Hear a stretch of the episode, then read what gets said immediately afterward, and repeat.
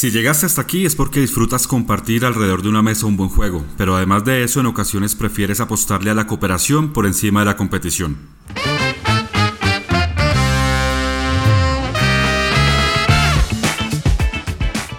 Te damos la bienvenida a un podcast realizado por Devir llamado Manual de Supervivencia Lúdica, donde hablaremos de la pasión de jugar juegos de mesa, cartas, rol, miniaturas y todo lo que esta maravillosa industria tiene para ofrecer.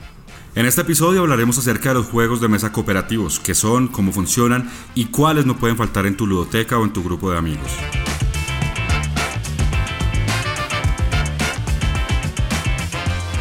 Soy Giovanni Delgado de Vivir Colombia y antes de comenzar me gustaría presentar a mis compañeros en esta tertulia, partiendo por Juan del Compare de Vivir Argentina, Matías Arjona de Vivir Américas. ¿Qué tal muchachos? ¿Cómo van? Los que están escuchando esto ya pasaron Navidad, ya pasaron su fiesta de Sembrina, nosotros estamos previos a llegar a esta fecha. ¿Cómo le han pasado? Bueno, ahora en este minuto, antes de que empiece la Navidad, me imagino que como muchos corriendo a buscar los últimos regalos, haciendo como toda esa gestión, ¿cierto? Totalmente. Y yo, yo proyecto eh, un kilo más en, mi peso después de Navidad. Una cosa así es, ah, lo que. generoso. Sí, Vas a estar ayunando. Claro, exactamente, Después de la Navidad, no, no contamos todos los que hemos ganado no, eh, no, durante la pandemia, ¿no? Eh, Arrancamos ahí en cero. Ese balance no me conviene, compadre. No, no, no, no. No valen esos. Y acá, mira, ya, ya estamos haciendo la previa de la Navidad con el calor porque claro, por ahí en, México, en Iberia, todos empiezan, ay, empieza el frío y la Navidad y la nieve.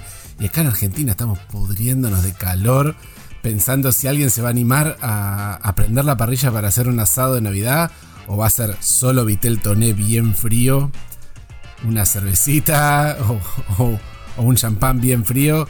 Y a, y a prender los ventiladores y el aire acondicionado, porque esa Navidad de nieve a mí no me miente más. ¿eh? No, no, no. Y ese asado, esa parrilla es en lo que deben estar todos los que están escuchando el podcast en este momento. Yo creo que ya pasaron su buena cena de Navidad anoche y ahorita deben estar echándole airecito al asador para, para saborear esa carnecita. Oye, pero. para recalentar. yo tengo una duda. En, en Argentina. ¿Cómo eh, tienen alguna costumbre en Navidad específica? ¿Toman algo en particular? ¿Fernet de repente? ¿O, o qué se acostumbra?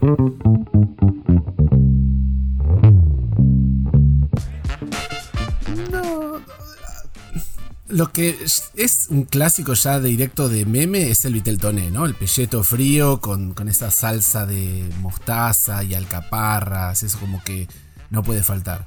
Pero se estira así comida fría o ya directamente si tenés la oportunidad y sale asado nocturno, si hay algún valiente que, que, prenda el fuego, eh, sale. Pero no, después brindar con, con champán o con sidra a medianoche este, mezclar, mezclar, porque si de, de carne va a haber vino, y si arrancamos de temprano puede haber una cervecita, y después vamos a este, brindar con champán, y después hay que ver quién es el valiente que maneja, ¿no? quién es el conductor designado que fue que se perdió todo eso.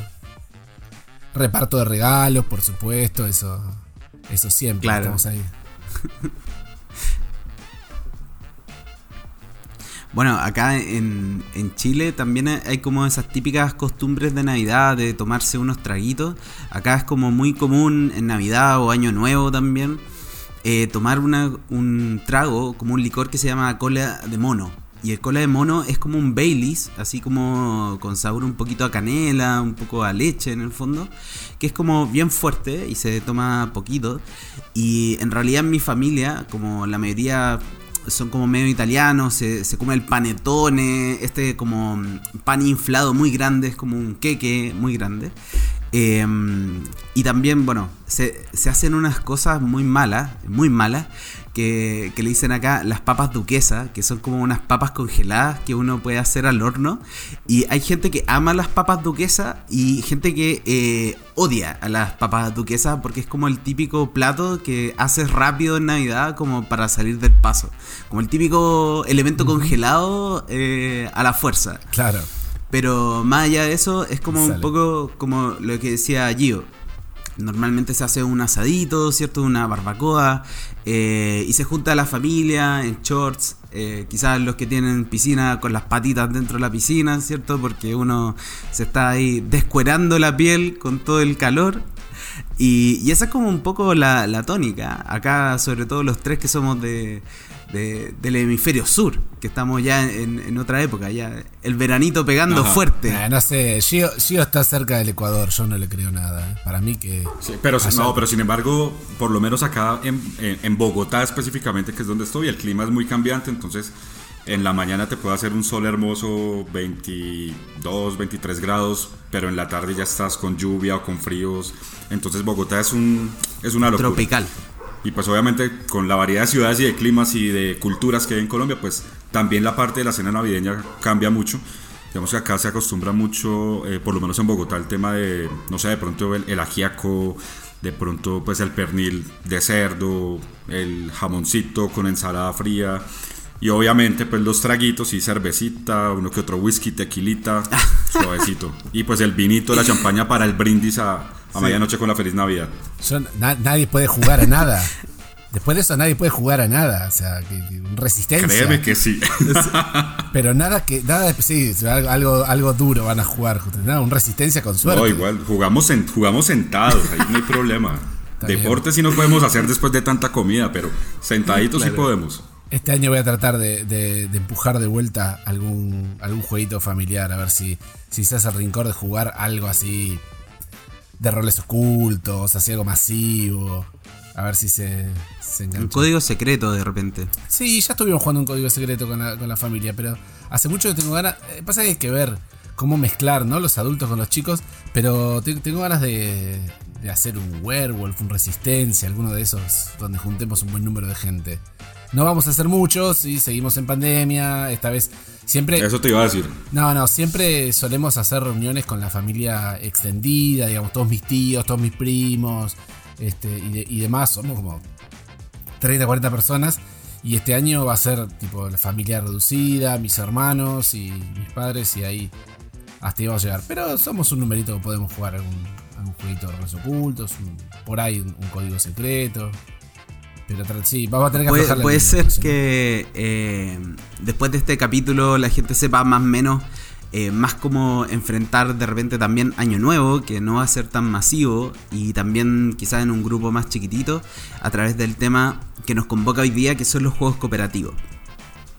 Antes de comenzar a hablar de los juegos en sí, eh, me gustaría como definir muy bien lo que es un juego cooperativo, porque quizás es un poco ambiguo.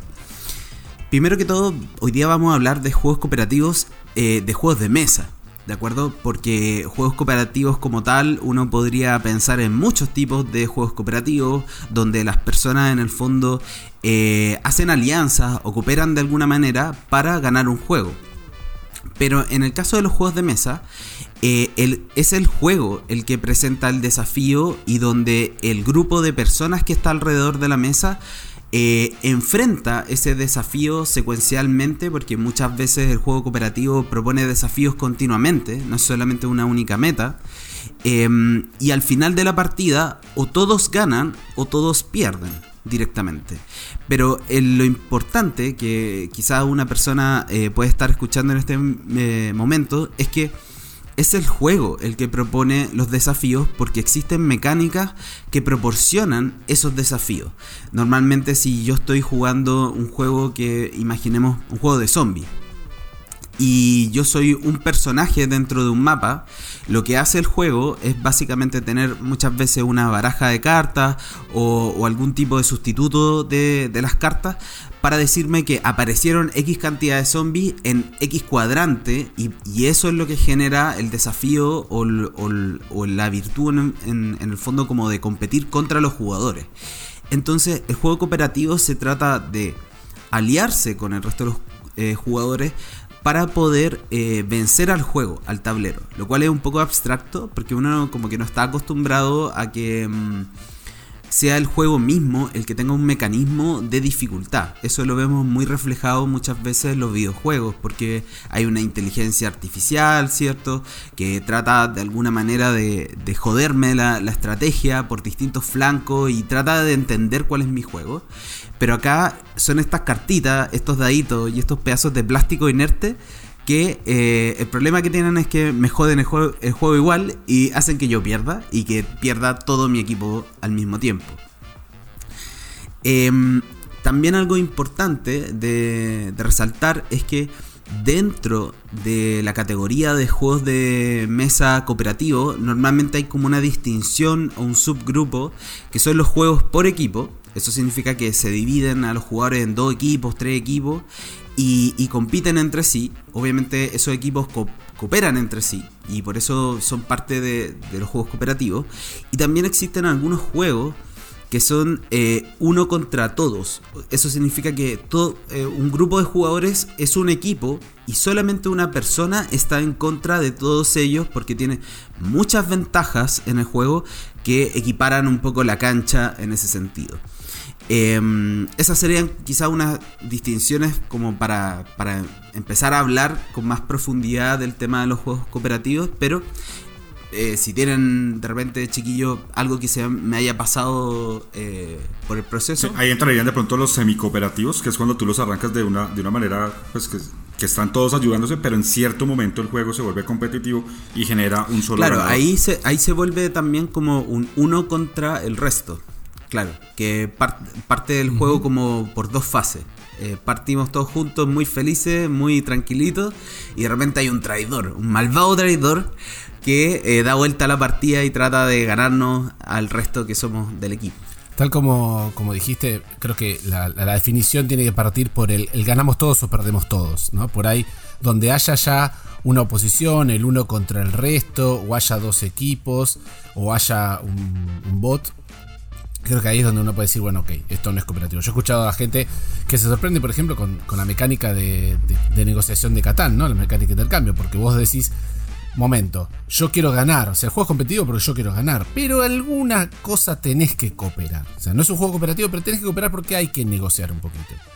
Otra, otra cosa que se me, se me ocurre también por ahí es, diferenciación, ¿no? O sea, definición por, por, por, diferenciación.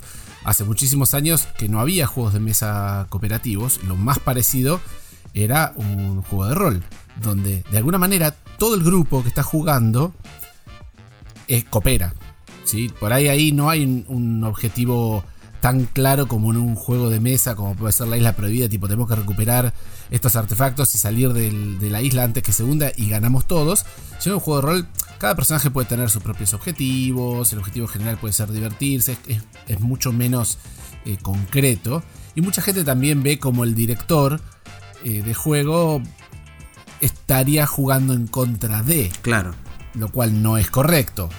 Pero también es, una idea de, cooperativismo que, queda ahí dando vuelta. De, hecho, y estoy seguro que tenía otro. Claro, de hecho, si uno lo lleva a algo más cotidiano, eh, cuando uno juega, cuando uno es, pequeño y juega a policía y ladrones, en el fondo, eh, y juegan todos los niños, que son dos bandos. Eso es un juego cooperativo también, por equipo, obviamente. Igual que cualquier deporte como el fútbol o el voleibol, que es de equipo, es de comunicación, es de, es de muchas más cosas que, que tienen que ver con organizarse, ¿cierto?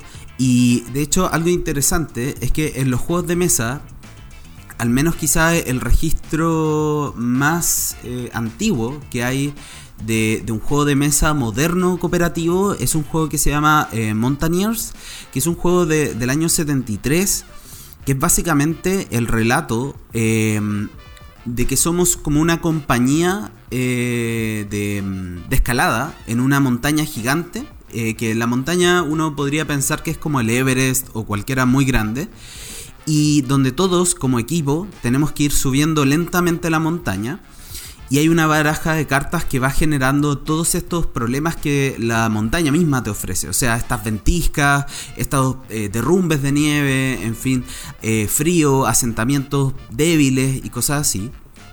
Y es interesante, lo pueden buscar en la Board Game Geek si es que quieren. Eh, porque es un juego del año 73, tiene unas ilustraciones igual muy chistosas porque son mega hippie, entonces tienen como unos colores medio estrambóticos.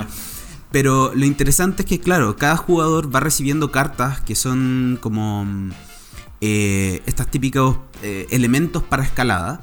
Y eso es lo que te permite a ti sortear las dificultades de la montaña.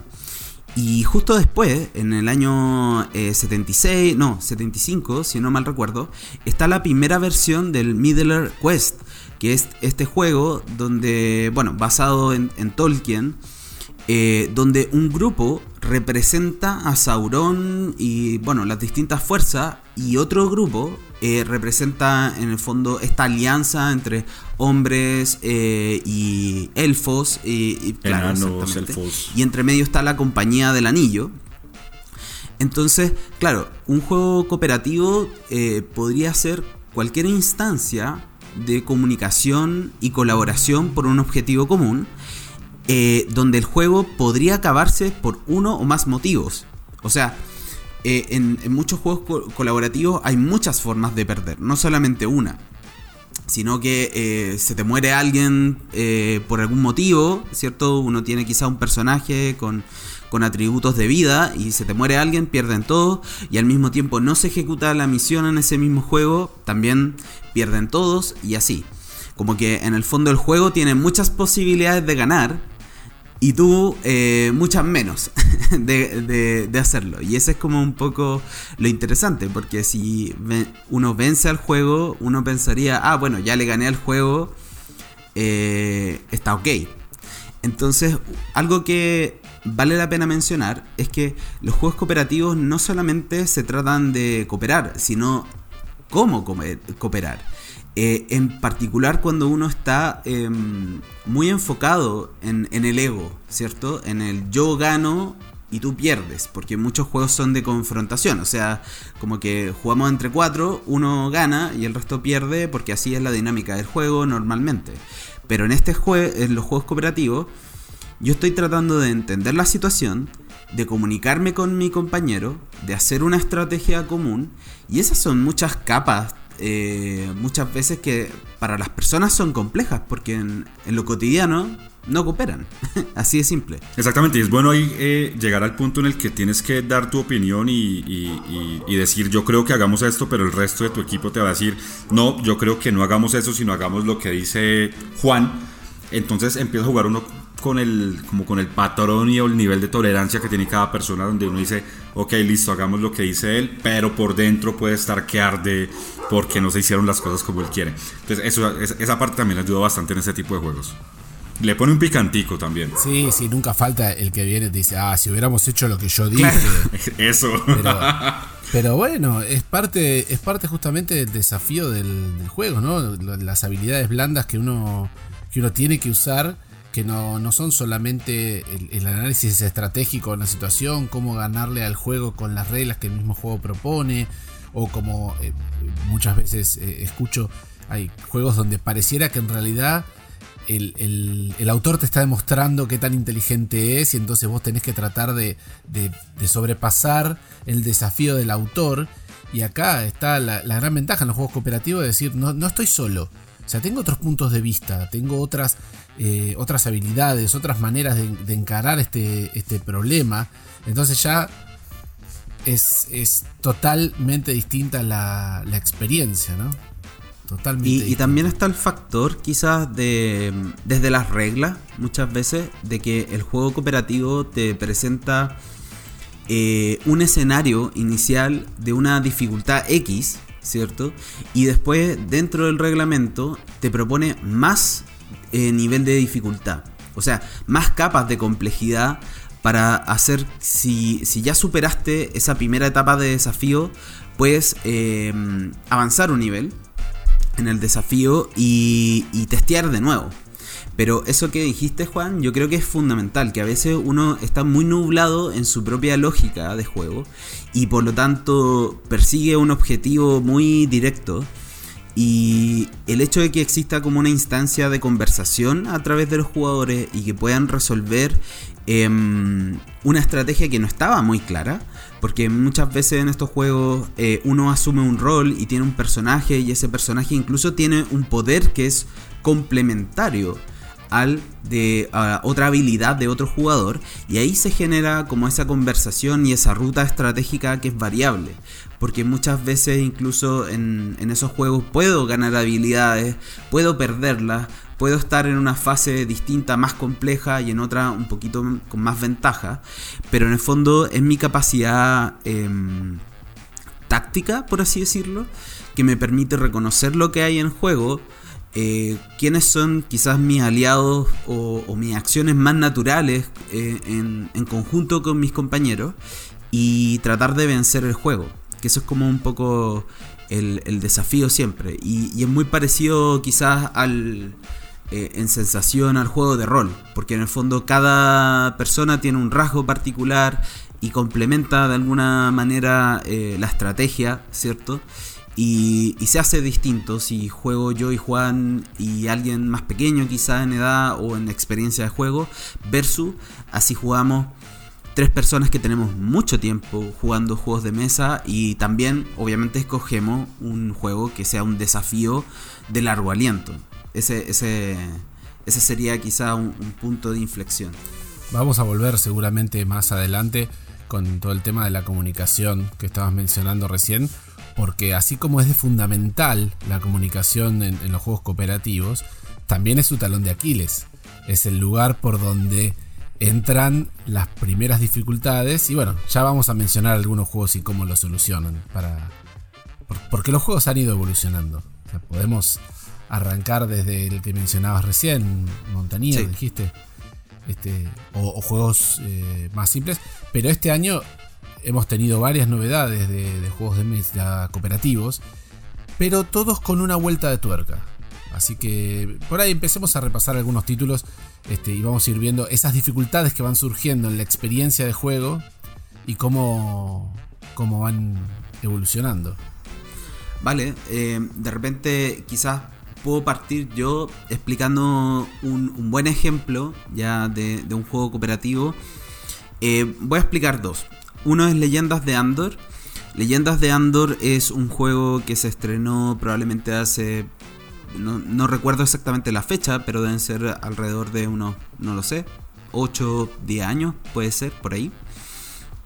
Pero un juego cooperativo de fantasía. Eso significa que nosotros somos como... Eh, pensando siempre como en el mundo de Tolkien, un elfo, un enano, un humano guerrero, o sea, en un entorno medieval y lo que ocurre en Leyendas de Andor es que tiene varias cualidades bien interesantes, pensando sobre todo cuando uno quiere partir en un juego cooperativo y nunca ha jugado un juego cooperativo. Tiene un pequeño manual, un mini manual, para partir rápido una primera partida con una, mm, un nivel de intensidad bajo, donde hay distintas aventuras. Y lo interesante de este concepto es que es como un híbrido del juego de rol y el juego cooperativo de mesa. Porque te plantean una situación inicial, o sea, tú partes en una zona del tablero específica que está subdividida por un montón de espacios y el juego va generando de manera automática enemigos o lugares donde tú eh, se generan esos enemigos y lugares donde tú tienes que o ir a conquistar ese lugar, limpiar el sector, o mantener dominio, o eh, llevar algo desde un punto A a un punto B. Y lo interesante es que tiene esta narrativa de la aventura rápida y sencilla, como en el formato familiar, como para que uno se olvide un poco de mucha complejidad de reglas y después uno empieza secuencialmente a hacer las aventuras de menos a más. Entonces lo interesante es que las aventuras están graduadas eh, desde la más sencilla hasta la más compleja y los personajes eh, pueden ir ganando eh, habilidades adicionales en el proceso de la partida. O sea, uno va ganando objetos o va ganando mejores atributos de vida, etcétera, que te ayudan un poco a simular que tu personaje está avanzando en el proceso también de aprendizaje igual que tú. Em, Leyendas de Andor es quizás un, juego interesante, sobre todo si te gusta em, un proceso de, de comunicación. ¿Por qué? Porque los personajes son muy distintos entre sí. Eh, por lo tanto, yo tengo que ocupar mi sentido común para poder eh, definir cuál es la mejor estrategia para sortear esa misión. Y es un juego difícil. O sea, no es un juego para mirarlo un poco a huevo. Eh, probablemente las dos primeras misiones te van a parecer interesantes, te van a costar y qué sé yo. Pero después em, yo recomendaría que uno ojalá jugara con el mismo grupo. O sea, tratar de seguir afinando eh, el nivel de trabajo en equipo que se genera en ese grupo para seguir avanzando en las aventuras. Porque las últimas aventuras son en verdad bastante difíciles. Entonces te ofrece desde la narrativa como que la historia va avanzando. O sea, partimos desde una situación inicial y nos van contando qué es lo que va pasando este, en este mundo fantástico. Y después está la posibilidad también de ampliar las aventuras con, bueno, las clásicas expansiones que vienen de los juegos, integrando o más personajes, o mapas nuevos, o aventuras nuevas que están en otras circunstancias, con, mucha más capacidad de, de, análisis, por así decirlo, para seguir creciendo como jugador. Eh, y esa sería una buena referencia, eh, quizás de un juego eh, cooperativo que está en este entorno medievaloso, tradicional quizás de muchos de los juegos de fantasía. Pero basado, digamos, en la experiencia que has tenido con, con Andor y las veces que lo has jugado, ¿recomiendas eh, Andor como, como un juego para iniciar cooperativos o que haya que hayan jugado un juego cooperativo antes de jugar eh, Leyendas de Andor? Mira, yo creo que no. O sea, yo creo que no es necesario eh, haber jugado algo antes. Obviamente que ayuda. te ayuda mucho más. Porque yo considero que hay dos juegos de nuestro catálogo que tienen manuales que son demasiado buenos porque están muy bien hechos, ¿ya? Y justamente son dos de eh, juegos cooperativos. Uno es Leyendas de Andor porque tiene un, mini manual muy rápido de cómo, de cómo jugar el juego y el otro es Rescate. Rescate es uno de los mejores manuales que yo he leído porque se entiende de principio a fin y después, bueno, quizás lo, vamos a comentar, pero en el fondo te deja eh, segmentada la información si es que quieres darle más profundidad al juego y más dificultad. Eh, pero por ejemplo, un, buen juego de entrada, pensando, porque Andor sería como un juego de entrada para alguien joven, ¿de acuerdo? Para un rango de edad, ojalá de 10 años para arriba, no para personas más pequeñas, ahí se complica un poco, puede ser muy muy complejo y un poco frustrante. Ahí yo creo que quizás alguno de ustedes me puede ayudar con, algún juego para un, entorno de más peques, ¿cierto? Yo te, te recuerdo que se rumoreaba por ahí que salía este año Andor Junior. Claro. Así que ahí, ahí ya tenemos la misma temática, pero orientada a, a los, más, pequeños. Sí, sí, sí. Igual eh, yo, dentro de mi experiencia, creo que como de iniciación, a mí me gusta más eh, la isla prohibida. Me parece más straightforward, así como más directo, simple. Este, pero bueno, yo no iba a hablar de la isla prohibida. Así que te lo voy a dejar así. ¿vos recomendás Andor? No, yo recomiendo la isla prohibida. Así que, eh, Chio, contame vos, o contale al público que no lo conozca, porque yo ya lo gasté. Exacto, y me voy con, me voy con, con, estos dos recomendados porque, pues primero, eh, Isla Prohibida hace parte de los imprescindibles, o sea, los obligados para estar en, la ludoteca eh, en cuanto a, la facilidad y a la, a la forma en que se puede llevar a la, a la gente a que entienda rápidamente cómo funciona el juego. Eh, contiene unas losetas, unos tesoros, eh, unos pues meeples, eh, cartas y un medidor pues de, marea o de agua. Entonces básicamente la isla prohibida lo que, lo que nos lleva es a formar una isla en el que nosotros somos unos aventureros que tenemos que adentrarnos a conseguir unos tesoros, que son cuatro tesoros. Y el juego, durante cada una de las rondas, va hundiendo ciertas partes de la isla, haciendo que ciertas zonas que de pronto se inunden puedan llegar a desaparecer. Entonces la idea es que nosotros tenemos que eh, conseguir los cuatro tesoros. Obviamente cada jugador tiene unas habilidades diferentes. Tenemos, no sé, el piloto, el submarinista, el ingeniero. Y cada uno puede hacer cosas diferentes. Entonces la idea es que tenemos que lograr desinundar, no sé si esa palabra existe, desinundar la isla. Porque si se vuelve a inundar una parte que ya está inundada, desaparece y no podemos volver a cruzar por ahí.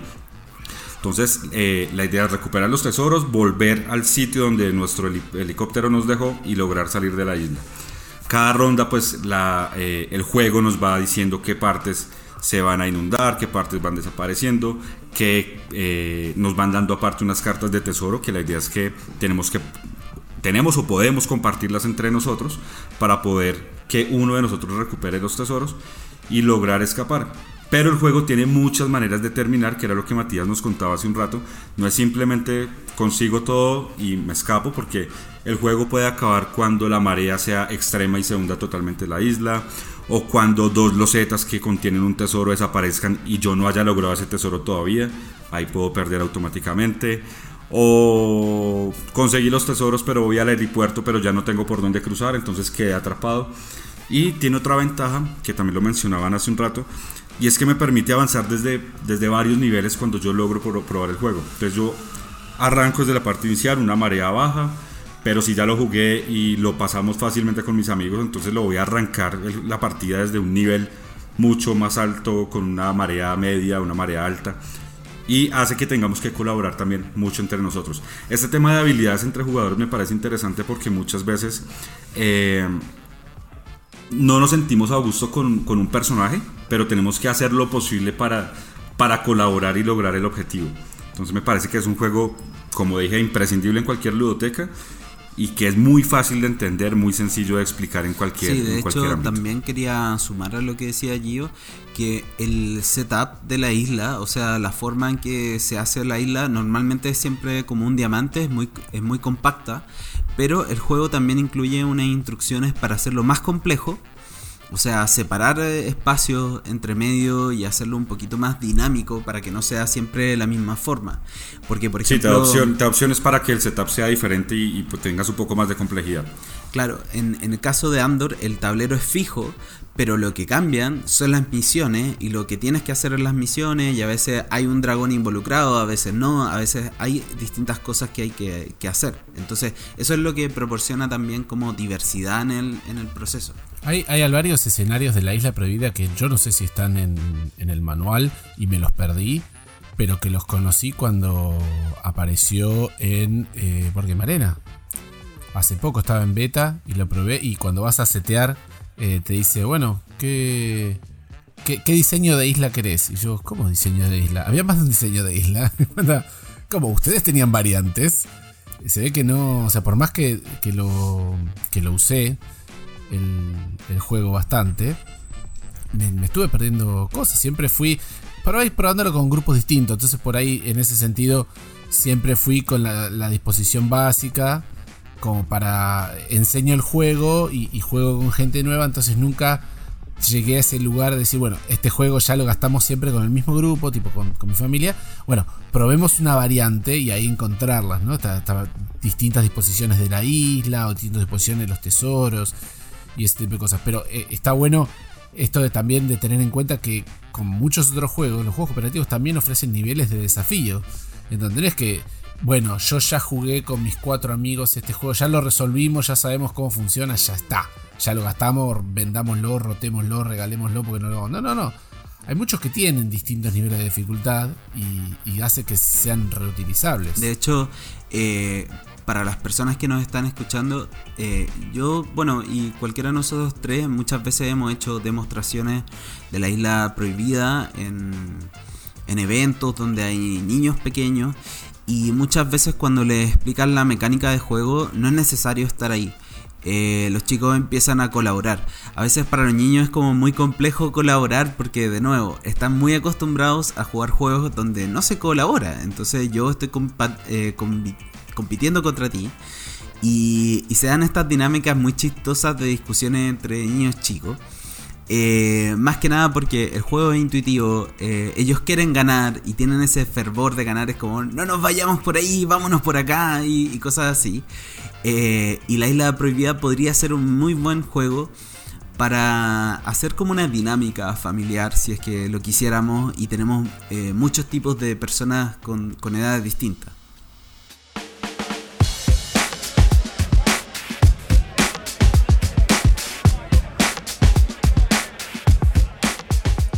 Voy a, traer a colación que hasta incluso podríamos discutir cómo calzarlo en, los juegos cooperativos.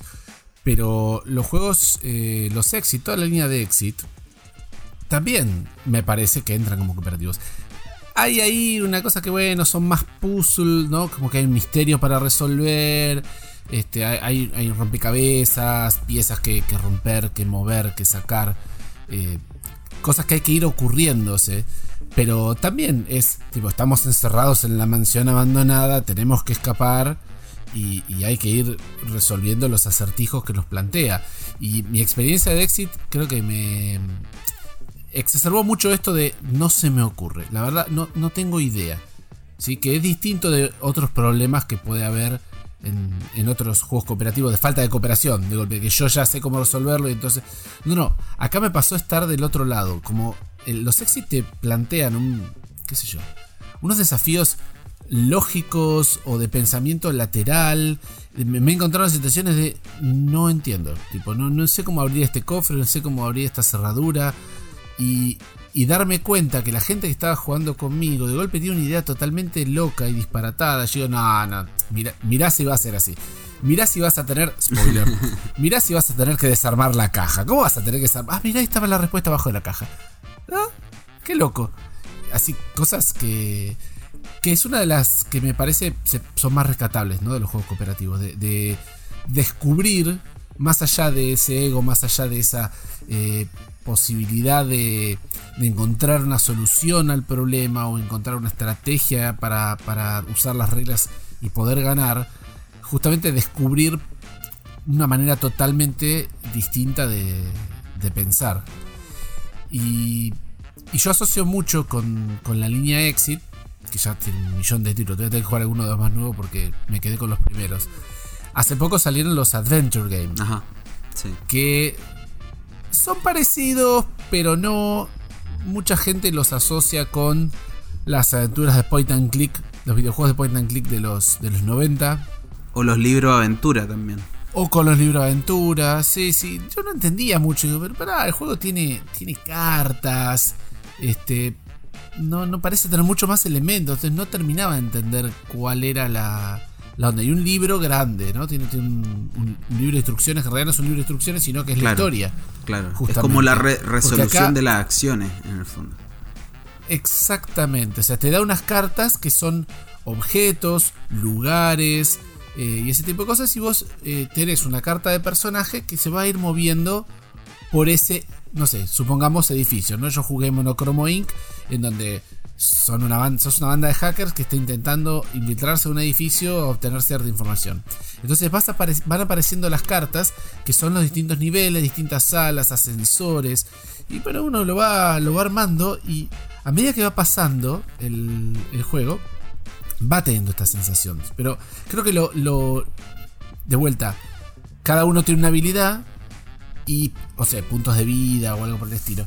Y, va teniendo esta sensación de, point and click cuando hace interactuar las cartas, porque eso es lo loco. De golpe van encontrando objetos y dice, bueno, agarrar la carta número 5. Bueno, y revisa esta habitación, bueno, agarrar la carta número 8. Y encontrás y decís, pero ¿y si yo mezclo el objeto 5 con el objeto 8? Ah, bueno, mirá, si querés hacer eso, buscar el manual. Y te da un código, una manera de, mezclar las cartas, que cada una tiene un número, entonces vas y si encontrás ese código, muchas veces te dice, ah, bueno, descartá la carta 5 y la 8 y agarrá la carta 10, que es un objeto distinto. Y en otro lado te dice, bueno, si tenés el objeto 10, podés hacer tal cosa, si no, podés hacer tal otra. Pero también tiene esto de los cooperativos de que yo voy juntando algunos objetos, alguien va revisando otra habitación y encontrando otros, alguien puede disparar una alarma y entonces todos tenemos que, salir de, ese piso porque nos van a descubrir. Y se va armando eh, toda esa, experiencia. De vuelta también es una experiencia de juego similar a los exits, en el sentido que hay un misterio o hay algo que hay que, que, hay que resolver. Pero es muy necesario, es muy provechoso el de cada uno hacer distintas cosas, tener distintas ideas. ¿Y yo qué hago, qué hago con un vaso de, de, de jugo de naranja que saqué de la maquinita dispensadora del hall? Y alguien dice, ¿Y se te ocurrió, por ejemplo, volcarlo arriba del teclado de la computadora? No, ¿para qué? Si tirás ahí y si mezclas el jugo con el teclado de la computadora y ahora, no sé, se craqueó la computadora, se quemó, prendió fuego, se disparan las alarmas de incendio y ahora podemos. ¡Wow! La verdad no se me había ocurrido, pero para nada. No tenía la más mínima idea de que podía hacer esto.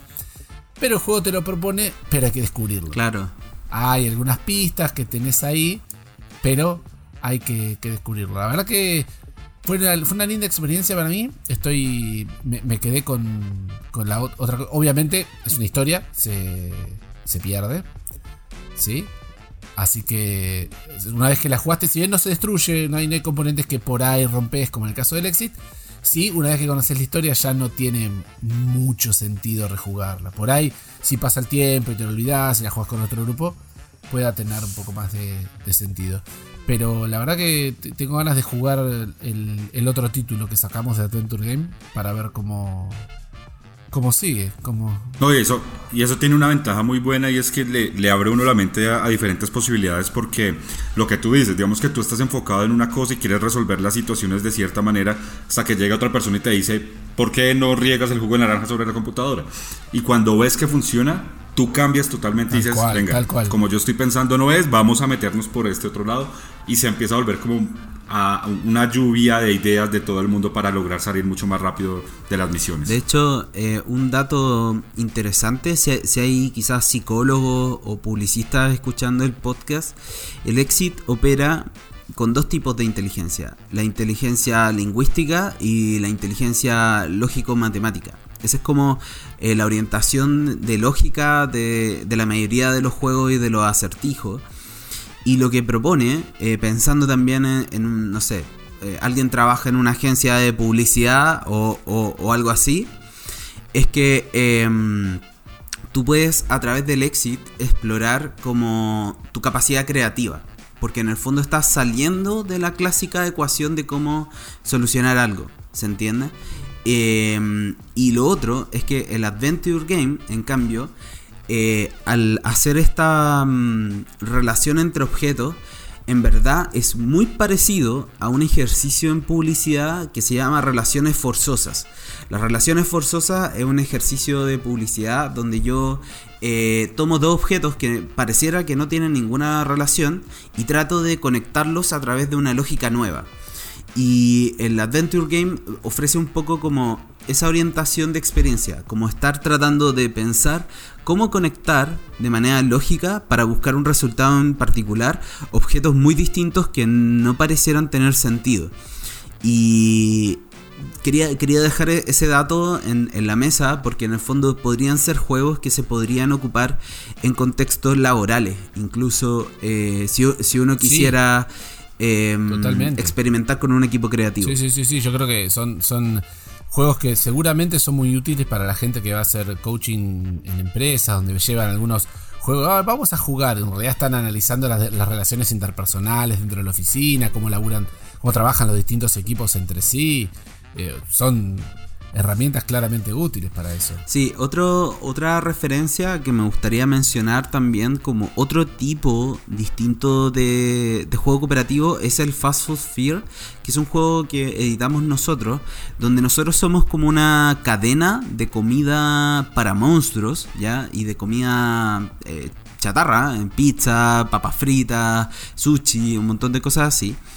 Y lo interesante del juego es que eh, nosotros tenemos que completar las órdenes de comida de estos monstruos. Cada monstruo tiene una, un set de comida específica. Pero lo chistoso del juego es que es en tiempo real. O sea, hay un típico reloj de arena. Eh, empieza el juego cuando se da vuelta. Y todos tenemos que colaborar lo más rápido posible para sacar como estos pedidos, como en verdad, eh, simulando mucho la situación como de, de la cocina frenesí laboral. Sí, exactamente. Me, y, ponen muy nerviosos esos relojes. Sí, y uno va sacando obviamente algunas cartas que son para pasarle eh, comida a tu compañero, o bien sacas cartas de comida, o bien tienes cartas para eh, ganar tiempo, para dar vuelta el reloj de nuevo y seguir e, expandiendo la partida.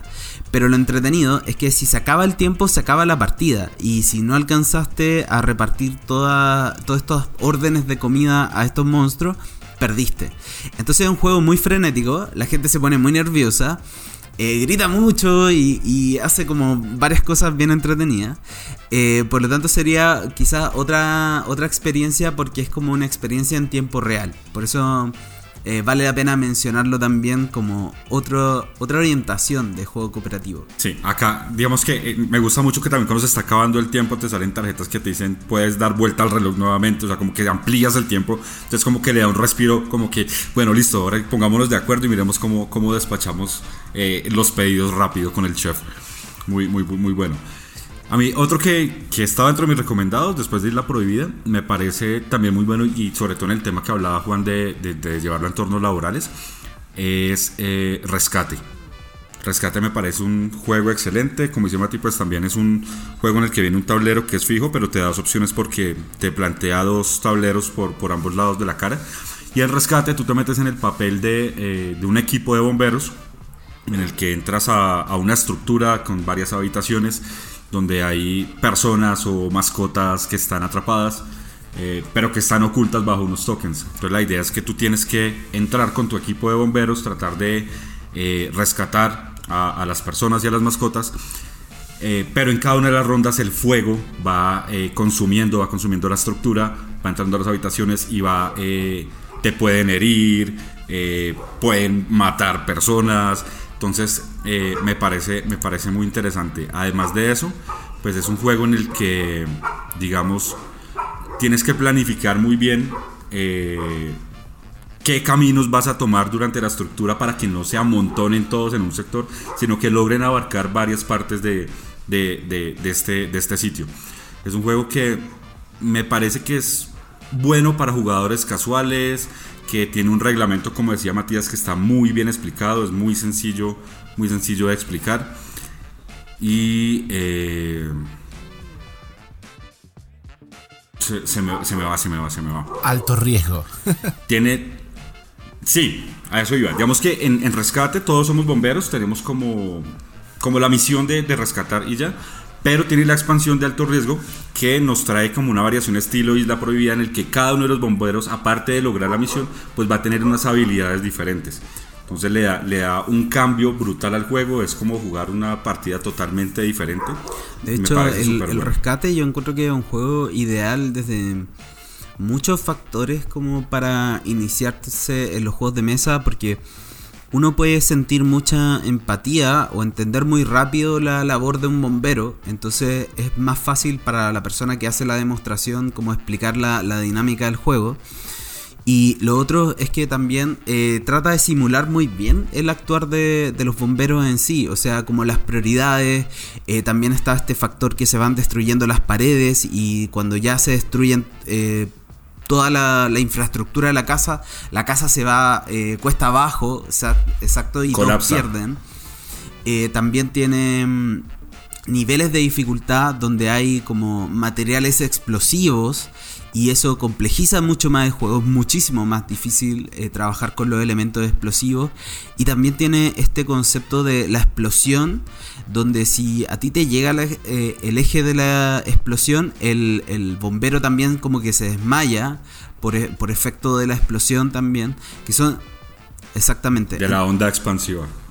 Sí, digamos que el tablero trae como una especie de de numeración, estilo como un ejemplo eh, cuando jugábamos batalla naval, de el eje de las letras y el eje de los números.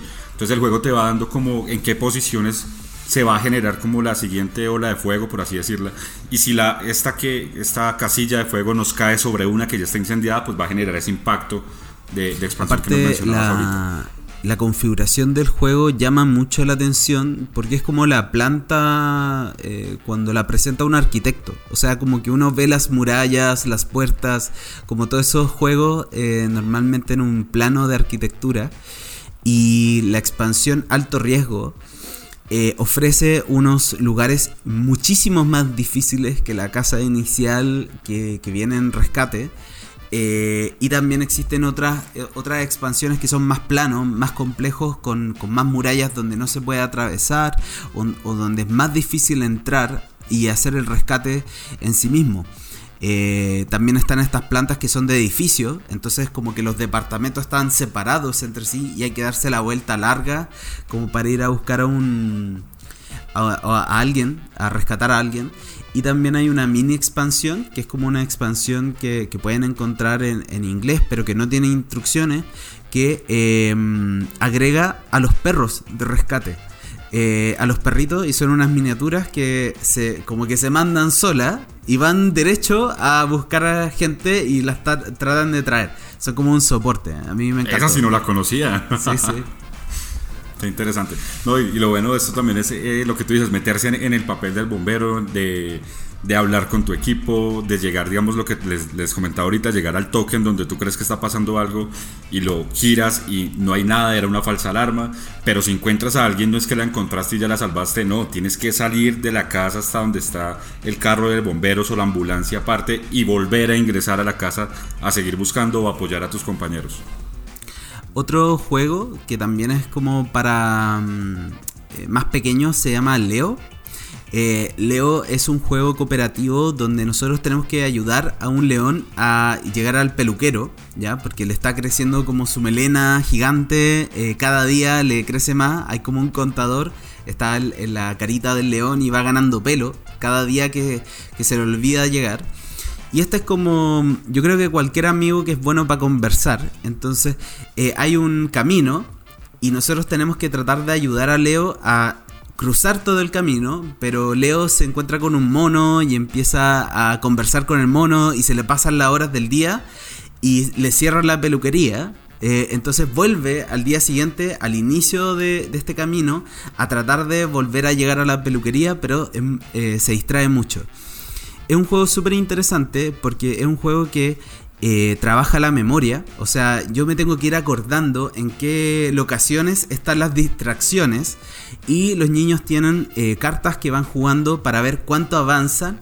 Entonces se tienen que organizar. Porque si yo tengo una carta que avanza 3 y tú tienes una 4. Y las acciones conjuntas de nosotros dos hacen que Leo llegue a la casilla 7. Donde no hay ninguna distracción. Eso es un avance en el juego y puede ir más rápido eh, llegando. Esa es otra recomendación que recomendaría como para niños de 6, 7 años en un entorno familiar. Eh, y aparte de entretenido porque el león va ganando pelo y ya se vuelve así como... Es muy lindo, es muy linda la, melena que va creciendo, los tokens o, no sé cómo se le es como un puzzle. Pero se ve muy... Claro, como, un puzzle. un puzzle que viene con el pelo cada vez más grande del león es muy lindo. Y otra bueno, eh, ¿qué? Dale, dale, otra, quizás otra recomendación más em, interesante porque también ofrece como otra experiencia de juego es las montañas de la locura. Que las montañas de la locura es un juego basado en el cuento que hace HP Lovecraft, donde van estos expedicionarios a explorar la Antártida y se encuentran con estos seres primigenios, ¿cierto? Y todas estas cosas que nos gustan de Lovecraft.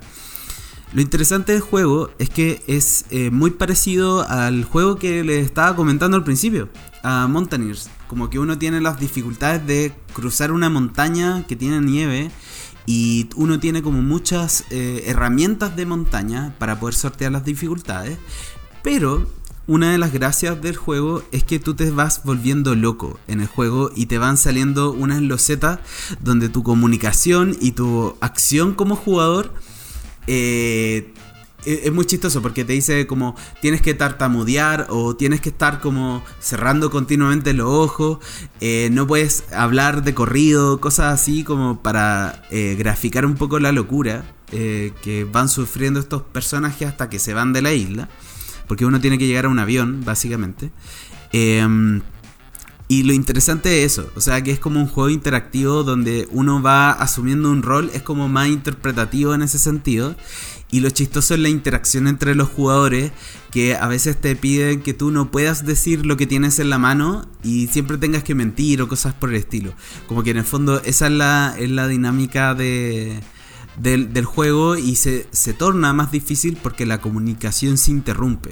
Que era un poco lo que hablábamos el, el capítulo anterior de que si yo estoy tratando de montar una estrategia y no tengo una buena comunicación o tengo una comunicación limitada, como pasa en la tripulación o en Out of This World, donde yo puedo hablar solamente en algunos minutos, eh, es una capa de complejidad mucho más grande ganar el juego por sí solo. Ahí, ahí yo creo que eh, por ahí lo habíamos mencionado, no sé si en el capítulo anterior, al principio de este, de este capítulo, uno de los problemas que, suele surgir, que, la gente que va probando cooperativos a veces se lo encuentra y bueno, en los jugadores más experimentados ya lo tenemos catalogados, en los juegos cooperativos se llama lo del jugador alfa, que yo lo he visto por ahí en la isla prohibida, que es donde uno resolvió y empieza con la varita, dice, bueno, vos andá a tal lugar, vos andá a tal lugar, vos pasame esta ficha, vos andá para allá, vos trae el helicóptero, vos traeme un café y salimos de la isla.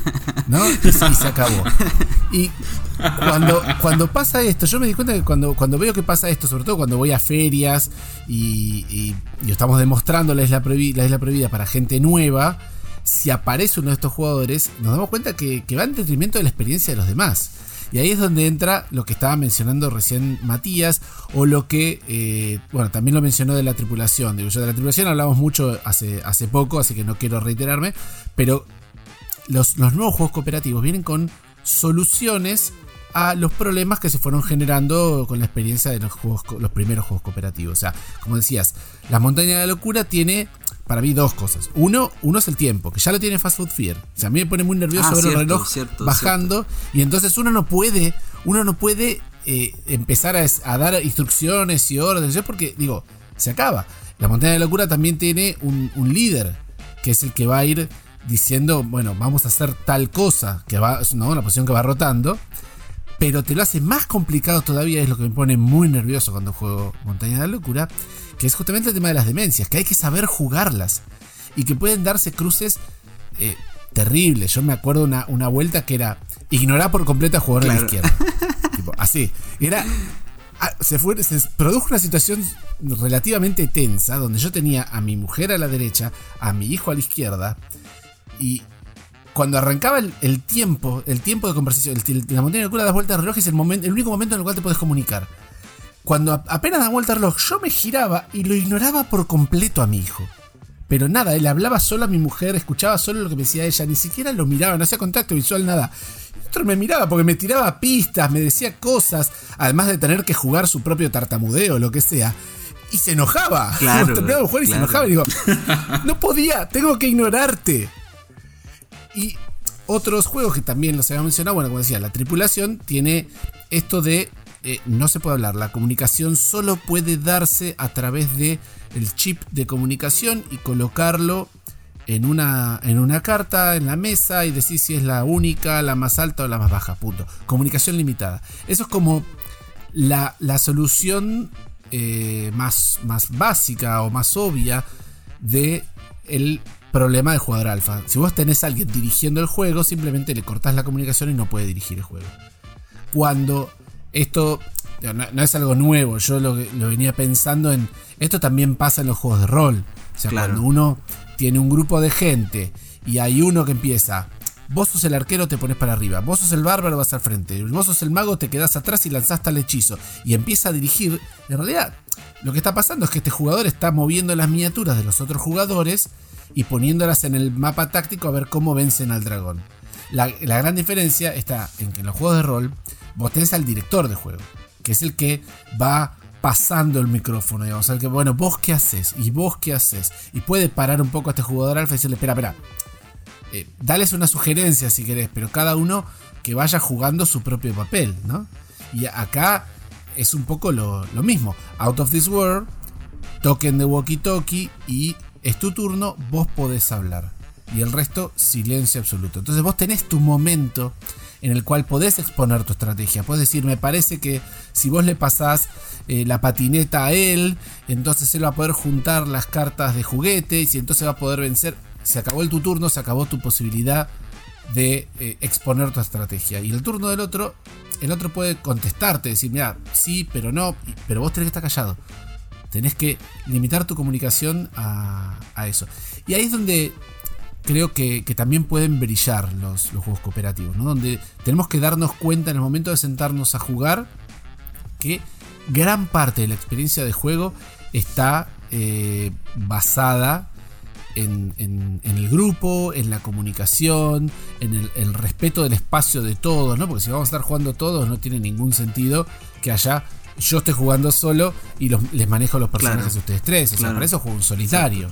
Que ahí está, que era otro tema que me había quedado desde el principio. Cuando hablábamos de, por ejemplo, la isla prohibida, cómo va subiendo el nivel de agua. Las reglas de juego tienen lo que muchas veces se llama un bot, ¿no? La inteligencia artificial del juego que está representada por reglas y movimientos y cartas y cosas que vamos a ir haciendo eh, nosotros. Entonces, si yo voy a estar dirigiéndole el juego a todo el grupo y explicándole a todos lo que tienen que hacer para que podamos ganar, pucha, me voy a jugar un solitario.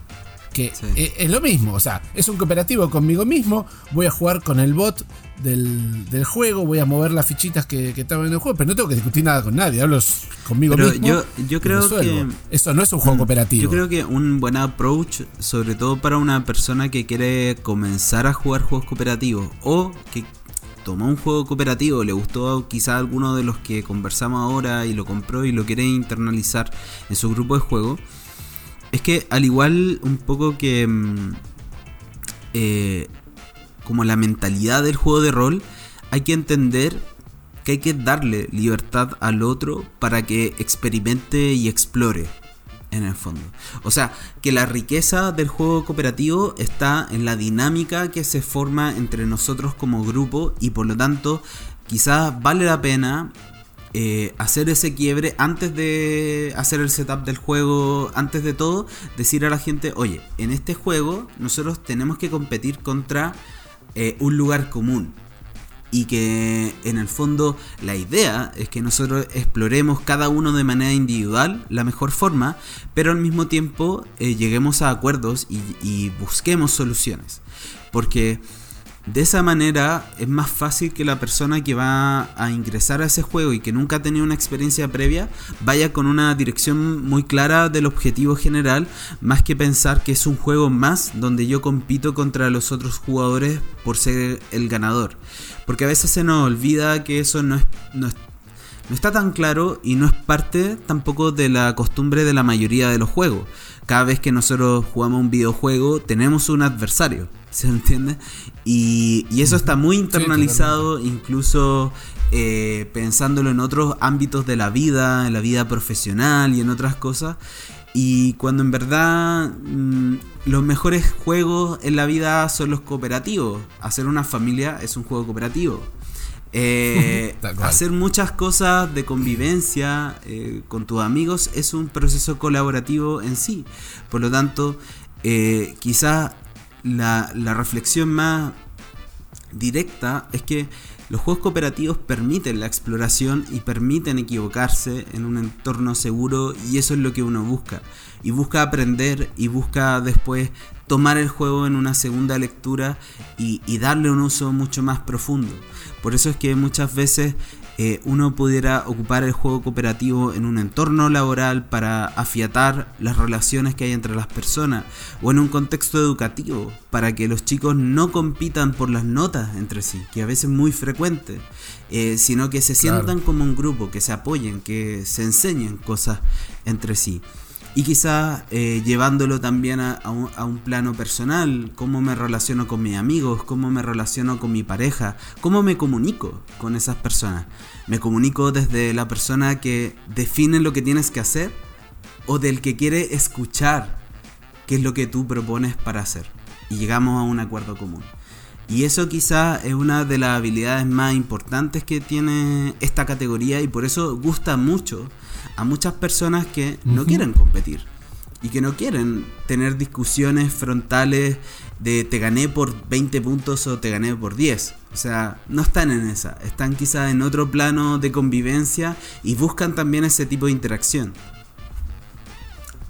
Sí, el disclaimer me parece fundamental. Yo creo que es, muy necesario antes de, de encarar cualquiera de estos juegos, cualquier partida de juegos cooperativos, hacer una buena aclaración de decir esto va a ser así. O sea, pónganse en la mentalidad, dense dos minutos mientras hacemos el setup, piensen, piensen bien, o sea, entiendan de qué va. Es algo, sobre todo porque para mucha gente puede ser algo nuevo, como bien decís.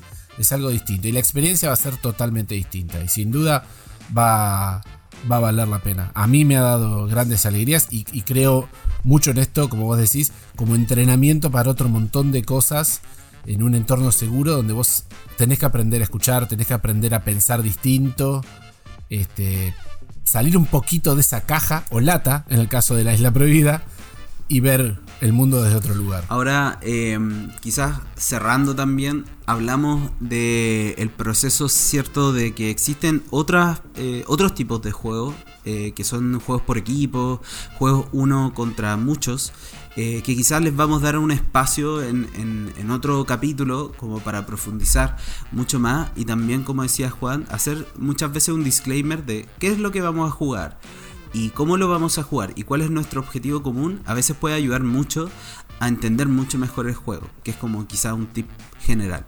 Y bueno, algo que, que, toca aclarar es que existen muchos más juegos cooperativos. Aquí hicimos una pequeña como selección de los que podemos recomendar. Cualquier duda que tengan nos pueden escribir a través de redes sociales o pueden acercarse a la tienda eh, local más cercana para que les brinden pues toda la asesoría.